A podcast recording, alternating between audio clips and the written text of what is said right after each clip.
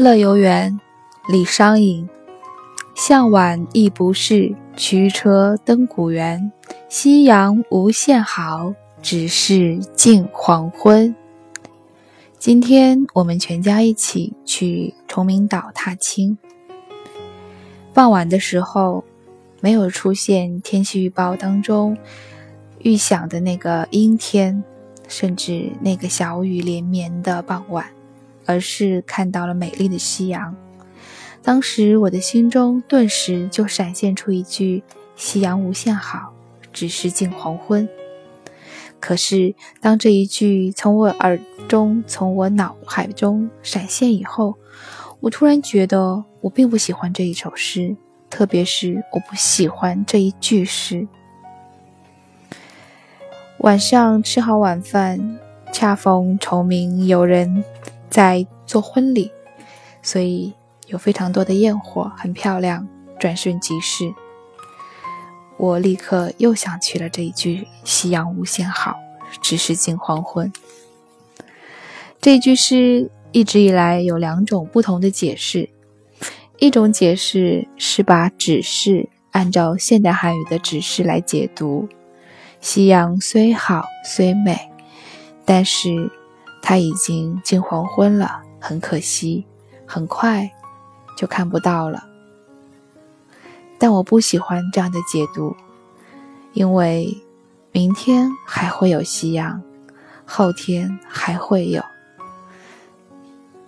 也许明天、后天，或者多年以后的某一天的夕阳，和今天的美不一样，甚至没有今天的夕阳那么美。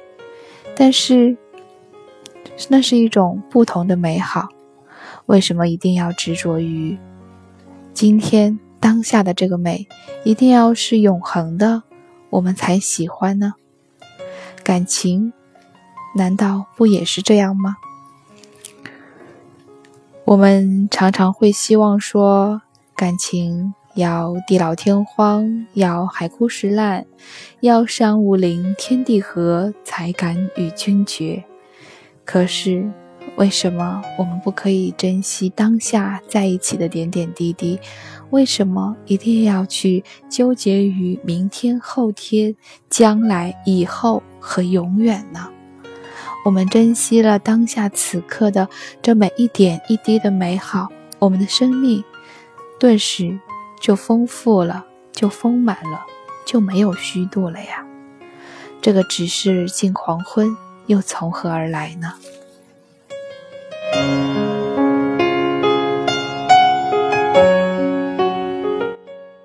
第二种解读是把指示当作因为来解读。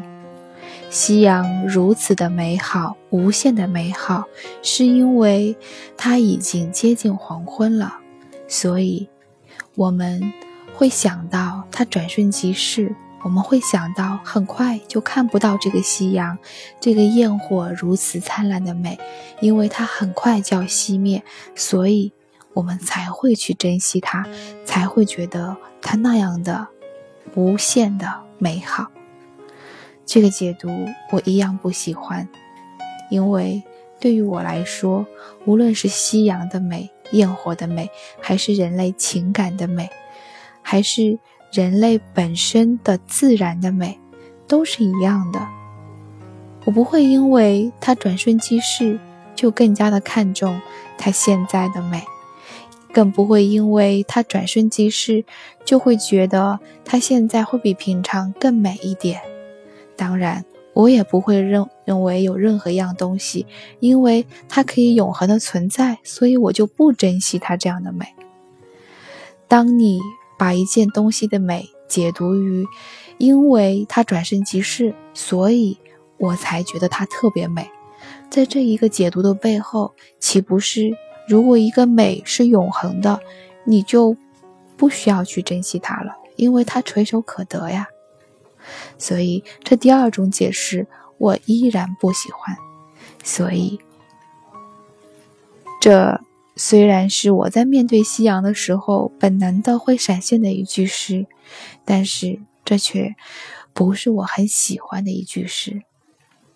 不知道在聆听当中的你会如何去解读这句诗，更不知道你会不会喜欢这样一句诗。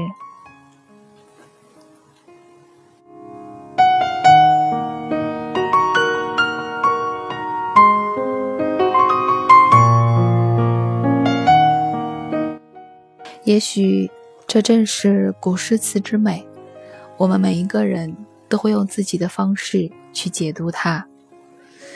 也许这也是自然之美的精妙，我们每一个人都会用不同的词、不同的句、不同的诗篇去描绘它，因为在我们每一个人眼里，不同同样的景会有不同的情，同样的诗篇。